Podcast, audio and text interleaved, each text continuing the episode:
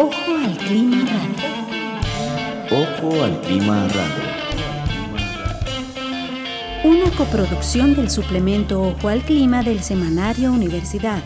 La ruta del clima. Acciones de empoderamiento climático. Latin Clima. Red de comunicación en cambio climático. Y Radio U 101.9 FM.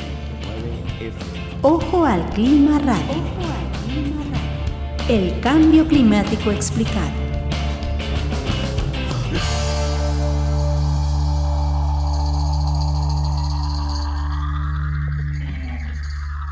Bienvenidos y bienvenidas a una nueva edición de Ojo al Clima Radio. Mi nombre es Mauricio Luna y me acompañan esta mañana Sam Goodman y Daniel Salazar. Bienvenidos, colegas. Hola, buenos días. Y hoy tenemos a la diputada del Partido Acción Ciudadana, Marcela Guerrero, con la cual vamos a tocar una serie de temas que están surgiendo en la Asamblea que tienen una relación con cambio climático. Buenos días, Marcela, muchas gracias. Muy buenos días a quienes están aquí en cabina y a quienes nos escuchan. Y antes de entrar en la entrevista, vamos a hacer un recuento de las noticias más importantes importantes en el tema de cambio climático.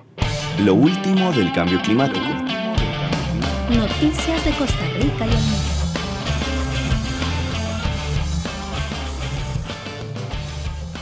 El gobierno de Donald Trump derogará una medida emblemática del expresidente Barack Obama sobre el clima. Se trata de una de las promesas de campaña del candidato republicano Trump que busca que la industria minera resurja en Estados Unidos a pesar de las muchas denuncias de los ambientalistas en el mundo. El plan de energía limpia había sido firmado por Obama en el 2015 y buscaba imponer una reducción de casi un tercio en las emisiones de las centrales térmicas para el año 2030. Si ese decreto hubiera entrado en vigor, habría provocado el cierre de muchas de las centrales de carbón más antiguas y contaminantes. Con la nueva decisión del presidente republicano Donald Trump, la guerra contra el carbón terminó, según anunció el propio jefe de la Agencia Estadounidense de Protección Ambiental, EPA, Scott Pruitt.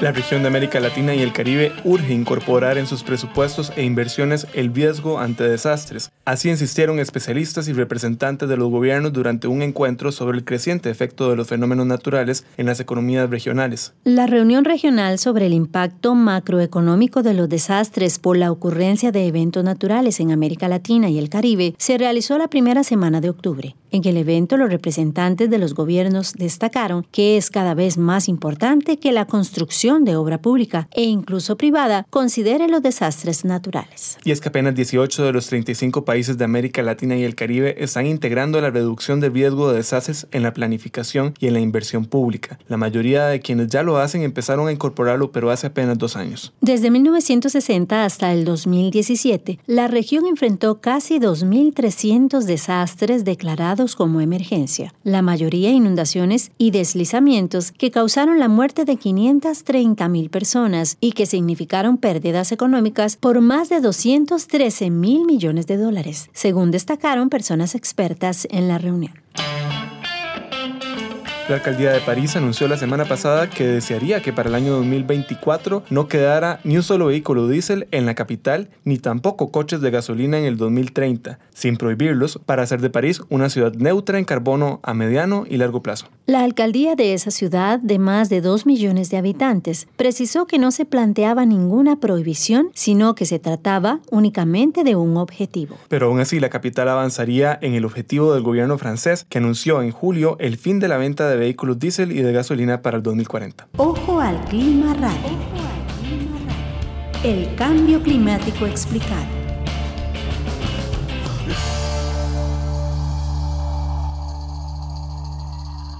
Las semanas anteriores fueron intensas en la Asamblea Legislativa tras la presentación al menos de dos proyectos de ley importantes en materia de cambio climático. Por una parte, se presentó un proyecto de ley que hace obligatorio o vinculante incluir el cambio climático en la legislación costarricense. También se presentó otro proyecto para crear un fondo nacional para incentivar la conservación de los servicios y los recursos marinos llamado FONACEMAR. Y también está próximo a aprobarse un proyecto de incentivos para el transporte eléctrico. Marcela Guerrero es una de las diputadas que presentaron estas tres iniciativas y conversamos con ella esta mañana sobre el tema. Costa Rica aprobó el Acuerdo de París sobre Cambio Climático y también tiene una ley de ambiente, pero nunca ha tenido una ley que lo obligue a, adaptarse a trabajar en cuanto al tema del cambio climático. ¿Por qué es importante incorporar el cambio climático en la legislación en este momento? Este es el sexto proyecto que presentamos relacionado con el tema de cambio climático hay una precisión en términos de la gobernanza. No puede seguirse estableciendo el tema de cambio climático como si fuese solamente un problema ambiental, es un tema de desarrollo. Recientemente lo acabamos de ver. El cambio climático tiene que ver con mitigación, adaptación y gestión del riesgo y necesitamos hacer un primer avance. Queríamos tener una, una ley marco mucho más amplia, pero este es un primer avance porque hay que correr, literalmente.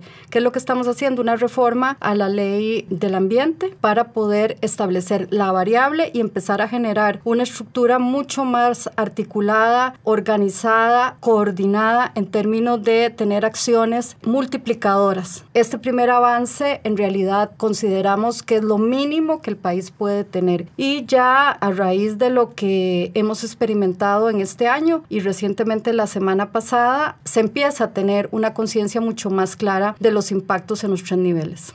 Hablábamos, perdón, de mitigación, adaptación y resiliencia. ¿Podríamos explicar esos tres niveles para que la gente los pueda entender? El número uno, para ponerlo en términos simples, bajar emisiones es justamente que no se generen los famosos gases efecto invernadero. Eso tiene que ver con la contaminación que en el caso de Costa Rica principalmente está generada por los hidrocarburos, es decir, la flota vehicular y sobre todo la privada es bajar esas emisiones. Hay otros ámbitos, el primero es el transporte, el segundo tiene que ver con lo que podríamos decir la producción de vinculada al agro, ¿verdad? Sobre todo en el, en el ámbito pecuario y hay otras, pero son de menor rango. La que principalmente está poniéndonos una piedra en el zapato en el caso de Costa Rica es las emisiones del transporte. Luego pasamos a la adaptación, que es de alguna forma una combinación de cómo podemos ir adaptándonos en infraestructura y en una serie de cambios de consumo, patrones y producción en términos de poder tener un estilo de vida, ¿verdad? Y luego viene el tema de riesgos y daños o resiliencia. Es cómo salimos de las crisis. Hoy vemos a la Comisión Nacional de Emergencia que no es suficiente. Esto tiene que ver justamente con la articulación que estamos proponiéndonos y no es suficiente porque la resiliencia o cómo se supera una crisis tiene que ver no solamente con el impacto inmediato, en el momento en que se da el evento climático, sino cómo recuperas eventualmente la infraestructura y lo que podría decirse la vida normal de las personas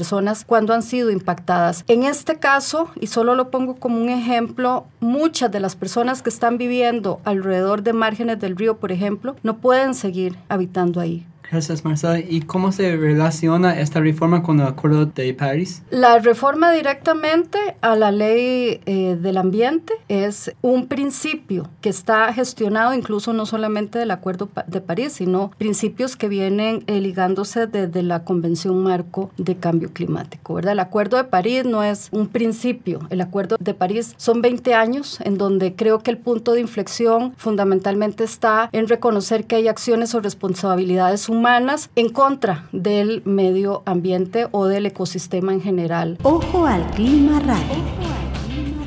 Ustedes también están planteando otro nuevo proyecto de ley sobre la creación de un fondo nacional para incentivar la conservación de los recursos marinos. ¿Por qué es importante crearlo y también de qué tipo de fuentes de recursos puede llegar a nutrirse este fondo? Este es un proyecto que hay que reconocerle, digamos, la voluntad o la autoría principalmente a Marviva, ¿verdad? Es muy importante. En realidad ellos son los que ponen, por decirlo así, la materia prima. Este es un proyecto que viene gestionándose desde el 2013 y ha sido un proceso en donde fue firmado por diputados de diferentes partidos. Nada más para tener una precisión, recientemente también estábamos hace una semana, me parece, se dio una cumbre sobre el tema de los océanos. Y es que empieza a tener una vigencia, tener una contraparte ya en legislación nacional que integre y le dé el reconocimiento a que los recursos marinos tienen una serie de aportes, servicios ecosistémicos, perdón, tanto en pesca como en lo que podríamos señalar también regulación del clima y servicios de soporte ecológico y servicios culturales. Hacemos un pequeño corte y regresamos. Estamos conversando con Marcela Guerrero, la diputada oficialista del Partido de Acción Ciudadana, sobre legislación y algunos proyectos de ley ligados al cambio climático. Tu dosis semanal de cambio climático se llama Ojo al Clima Radio. Todos los lunes a las 8 de la mañana por Radio U 101.9 FM. Podés ser parte de las historias que marcan a Costa Rica y al mundo en su lucha contra el cambio climático. Ojo al Clima Radio. El cambio climático explicado. Hola, soy Silvia. César. Carla. Anthony. Hans. Somos estudiantes de tercer año de la carrera de salud ambiental. Queremos invitarles a la jornada de salud ambiental que se va a realizar el lunes 6 de noviembre hasta el jueves 9 de noviembre acá en la Universidad de Costa Rica. Este año, la jornada de salud ambiental tomará lugar en el auditorio anexo de la Escuela de Medicina del lunes 6 al martes 7 de noviembre y en el auditorio de la Biblioteca de Salud del miércoles 8 al jueves 9 de noviembre de 5 a 8 de la noche. El tema será aguas residuales. Los temas que se abordarán serán la Política Nacional de Saneamiento de Aguas Residuales, el proyecto de mejoramiento ambiental del área metropolitana, las tecnologías en el tratamiento y el manejo de una cuenca. Las aguas residuales es una responsabilidad de todos y todas. Les esperamos. Muy bien, regresamos con la diputada Marcela Guerrero y estamos hablando del Fondo Nacional para incentivar la conservación de los servicios ecosistémicos del mar y de los recursos marino-costeros. Diputada, ¿de dónde se obtendrán los recursos para este fondo? Bueno, hay una primera parte que tiene que ver con un reconocimiento, un certificado de reconocimiento de contribución voluntaria a quienes tengan títulos de licencia de pesca eh, deportiva o turística y esto es un monto de 50 dólares. Un canon por el uso de los servicios ecosistémicos del mar para el transporte de mercancía, que son 10 dólares. Un impuesto a la capacidad contaminante para el ambiente de los envases o embalajes y del impuesto a las bolsas plásticas. Cada uno va a ser proporcional según el, el envase o el embalaje de entre un 10 a un 2%. Y también otros que puedan ser donados por instituciones. Una cosa que es fundamental es que estos dineros van a ir directamente a pagar como se hace con los bosques, a quienes ¿verdad? Estén investigando o estén de alguna forma preservando el recurso marino. Y si tuviéramos el fondo funcionando en este momento,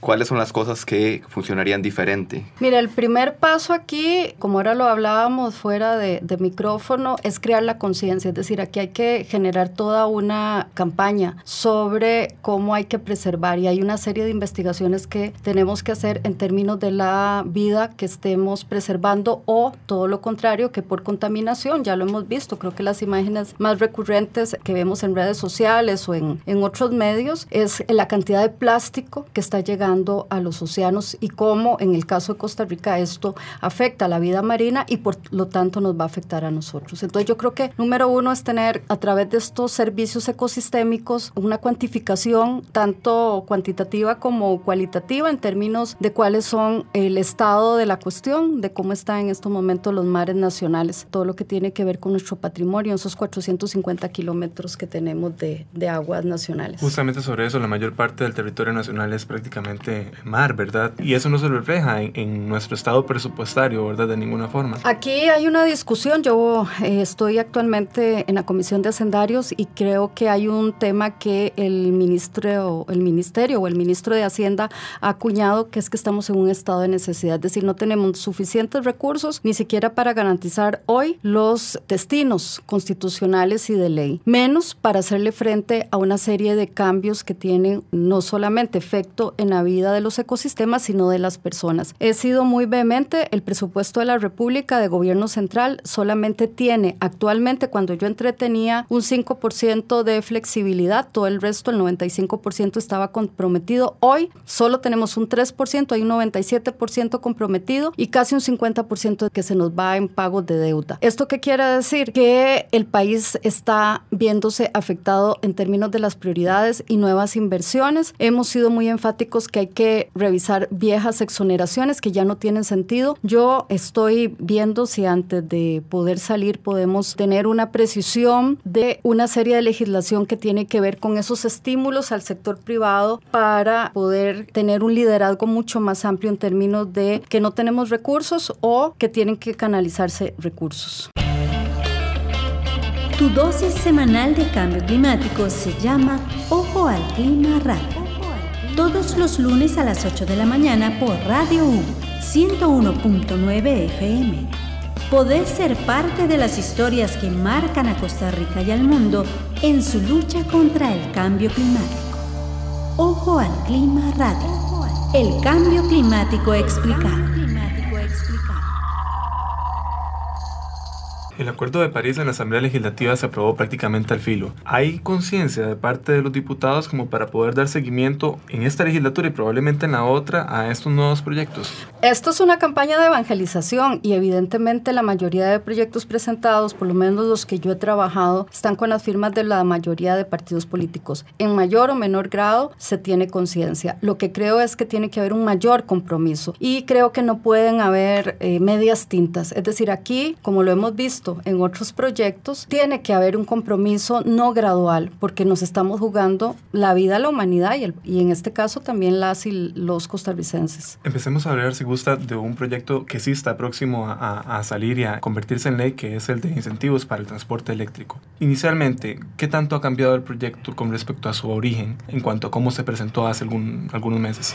Bueno, este proyecto es parte de cuatro proyectos de ley que tienen que ver con el tema de lo que podríamos decir el cambio de la matriz energética. Y cuando hablamos de emisiones, es no solamente bajar emisiones por reducir la flota vehicular, sino independizarnos de los hidrocarburos. Por eso apostamos a los eléctricos, que es la condición que tiene el país por precio, por calidad y por cobertura. La mayoría del territorio nacional está de una u otra forma electrificado. Y lo que hicimos fue, esto es muy importante entenderlo para ver el debate de fondo, ver las mejores legislaciones en otros países, estimular la oferta, que fue justamente el tema de poder exonerar incluso para que vengan empresas extranjeras a ensamblar a, Costa Rica, pero fundamentalmente estimular la demanda, ¿verdad? Entonces, para caso de que vengan a ensamblar en Costa Rica, tienen hasta 10 años una exoneración de ventas y partes y repuestos. En el caso de estimular la demanda, son exoneraciones a venta, selectivo de consumo y valor aduanero. Esas exoneraciones solo van a estar por 5 años y están graduadas al 100% antes de los de 30 mil dólares, tienen una gradualidad entre 30 y 45 y otra gradualidad menor, obviamente, entre 45 y 60 mil dólares. Más allá de 60 mil dólares no tiene exoneración. El tope o la ayuda estatal llega hasta 18 mil dólares. Originalmente habíamos metido los híbridos enchufables. Eso nos dio mucho problema con una casa importadora. Hay que señalar que este proyecto no se hizo para las casas importadoras. Se hizo porque estamos gastando un 1% del Producto Interno Bruto en enfermedades respiratorias,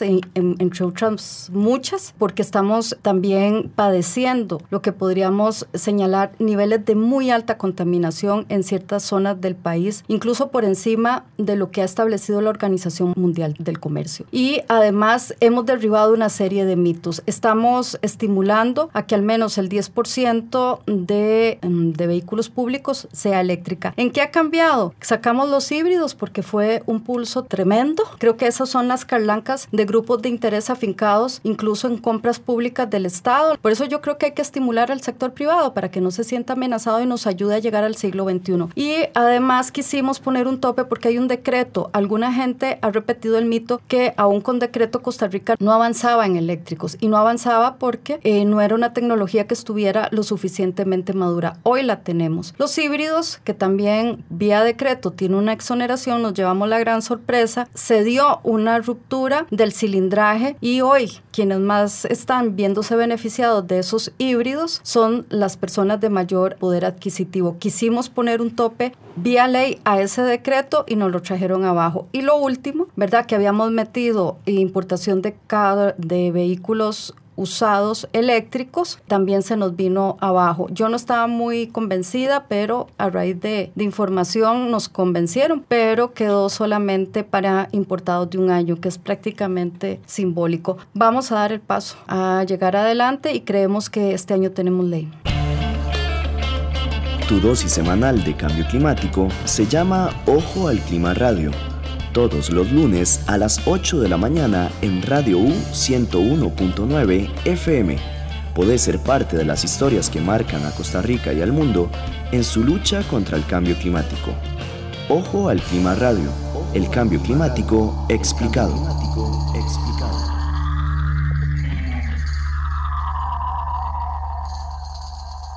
Regresamos con la diputada Marcela Guerrero y estamos hablando del tema energético. Aquí tenemos una serie de, temas en esta propuesta, pero uno importante es el de cero emisiones que al final quedó en este proyecto. Si usted nos pudiera dar más detalles, ¿qué queremos decir con cero emisiones? Ante la disputa sobre cómo calificar y poder asegurar que estamos bajando emisiones, no podíamos quedarnos con una definición laxa, no podíamos hablar de tecnologías automotrices limpias, porque incluso aparte de los híbridos, también podríamos estar incluyendo vehículos de baja emisión en hidrocarburo. Hoy la industria incluso automovilística está teniendo tres prioridades. Otros países han logrado regular el tema de las emisiones con vehículos más eficientes. Esto ha demostrado que ni la industria va para ahí y, y, la meta fundamental con la que el país se comprometió con un techo muy alto no puede tener medias tintas. Cero emisiones significa que no depende del hidrocarburo. Es decir, vamos con eléctricos 100% y con aquellas tecnologías que probablemente estén por desarrollarse en un mediano plazo, ¿verdad? Ya lo hemos escuchado escuchado con el hidrógeno, pero no es una tecnología que hoy esté al alcance de las condiciones que tiene el país. Nada más un dato importante. Estudios a nivel de América Latina. Costa Rica es de las mejores redes de eh, interconexión. Nos hace atractivos por tamaño y por liderazgo en relación al resto de la, de la región, por calidad, incluso por precio. Y esto tiene que ver con generación de empleo y con una, en esta definición, primero el paradigma de cero emisiones, es decir, vamos hacia esa tecnología, marcamos la cancha, la exoneración solo va a ser por cinco años y le permiten al mercado madurar, si no nos siguen metiendo tropiezos y gato por liebre con el tema de los no, ¿verdad? Cero emisiones y además va a generar un segundo una segunda etapa, un ecosistema con empresas, ya lo vemos con Tesla, por ejemplo, cómo organizan otro tipo de eh, generación de empleo y de mm, tecnología que creo que Costa Rica tiene el recurso humano ideal. En el caso de que el proyecto termine aprobándose como ¿Cómo lo vamos a hacer? Como es muy probable. ¿Cómo lograr después? ¿Qué estrategias de política pública hay que implementar para que el proyecto no se quede solamente en una ley, verdad? Y cómo lograr incentivar realmente el consumo de vehículos eléctricos. Va a ser un, un banderillazo, ¿verdad? Incluso hoy el proyecto está conteniendo que se haga la infraestructura básica en términos de electrolineras, que son donde se recarga. Hay un mito alrededor de esto, es decir, el automóvil se enchufa igual que enchufamos cualquier celular a la casa. Está comprobado que la gente carga fuera de su casa, de la población total que adquiere este tipo de tecnología, solamente un 8%. Aún así, el proyecto está señalando que la electrolinera en carretera nacional va a estar cada 80 kilómetros y en carretera cantonal cada 120 kilómetros. ¿Por qué te digo esto? ¿Qué es el paso que sigue? Hoy, sin el proyecto,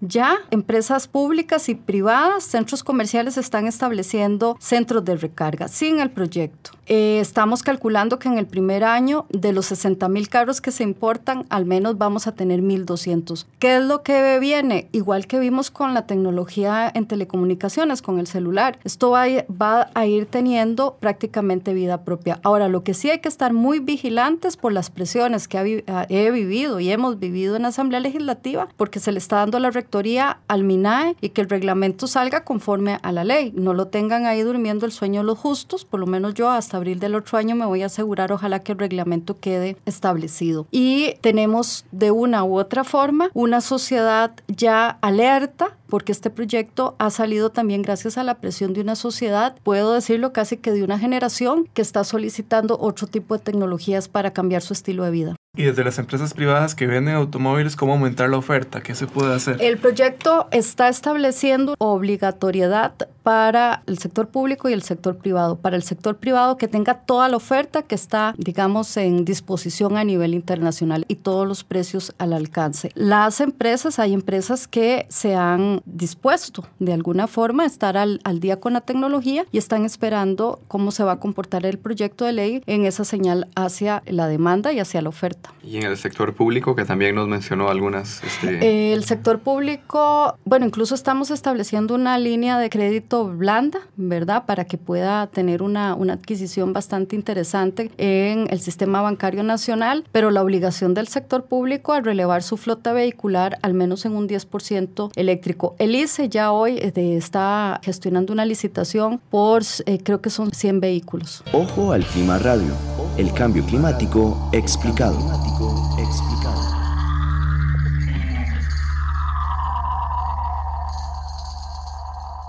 ¿El déficit fiscal podría ser una excusa para el gobierno o la ley no lo establece límites para que eso no... Nosotros hicimos una negociación, eso es una excelente pregunta, porque yo creo que aquí estás frente a una realidad. Hay una serie de impuestos que dependen justamente de, del sector de hidrocarburo y qué es lo que te está poniendo la realidad al frente. De hecho, prácticamente un 11% de los ingresos del gobierno provienen del impuesto a combustibles. Y además estamos dando estímulos. ¿Qué es lo que la realidad te está poniendo al frente? Y yo lo he sostenido en la discusión, que además no puede ser solamente alrededor del déficit fiscal. Costa Rica está anclada a una economía del siglo XX. Nuestra base tributaria, además de que está añeja, está vinculada a sector primario y secundario. El sector terciario, que son servicios, no está tasado, ¿verdad? O no está, no está bajo esta, este pacto que ha hecho Costa Rica a favor de eh, poder integrar la, la, generación y distribución de la riqueza. ¿Cuál es el espejo que nos está poniendo este tipo de retos, no solo ambientales, en salud, en finanzas públicas? ¿Cuál es el nuevo pacto del siglo XXI que tiene que ver con una transición en donde Costa Rica no puede estar esperando que el futuro le pase al frente? O sea, la mejor discusión es la que se haga abiertamente. Hoy tenemos problemas de cómo vamos a enfrentar esos daños en infraestructura en 72 cantones nacionales. Tenemos que replantearnos nuestro estilo de vida y esto no tiene que ver con un tema ideológico. La realidad y el clima no lo podemos controlar. Sí podemos controlar las emisiones, sí podemos controlar la adaptación y sí podemos controlar los daños y riesgos. Para eso necesitamos un pacto de cómo generamos y distribuimos riqueza. Se toca un tema muy importante porque inclusive algunos programas como el de pago por servicio ambiental está directamente ligado a los impuestos a los hidrocarburos. O sea que realmente es una necesidad de verlo de manera integral y, y ir haciendo esa transición en cómo cobramos los impuestos y de dónde los generamos.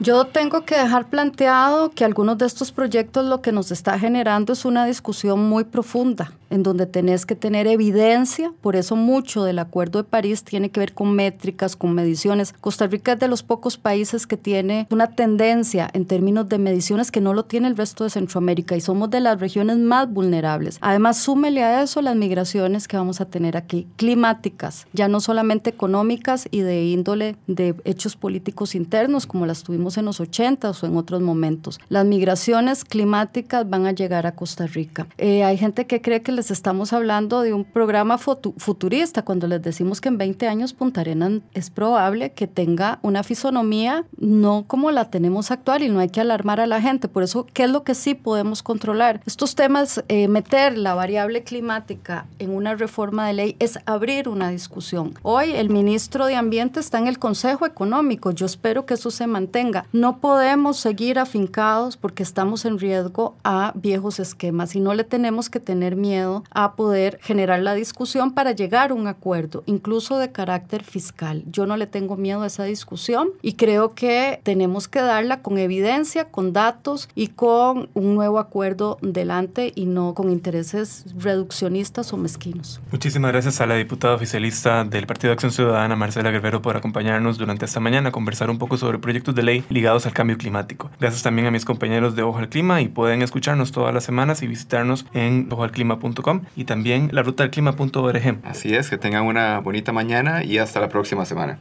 Hola, soy Silvia. César. Carla. Anthony. Hans. Somos estudiantes de tercer año de la carrera de salud ambiental. Queremos invitarles a la jornada de salud ambiental que se va a realizar el lunes 6 de noviembre hasta el jueves 9 de noviembre acá en la Universidad de Costa Rica. Este año, la jornada de salud ambiental tomará lugar en el auditorio anexo de la Escuela de Medicina del lunes 6 al martes 7 de noviembre y en el auditorio de la Biblioteca de Salud del miércoles 8 al jueves 9 de noviembre de 5 a 8 de la noche. El tema será aguas residuales. Los temas que se abordarán serán la Política Nacional de Saneamiento de Aguas Residuales, el proyecto de mejoramiento ambiental del área metropolitana, las tecnologías en el tratamiento y el manejo de una cuenca. Las aguas residuales es una responsabilidad de todos y todas. Les esperamos.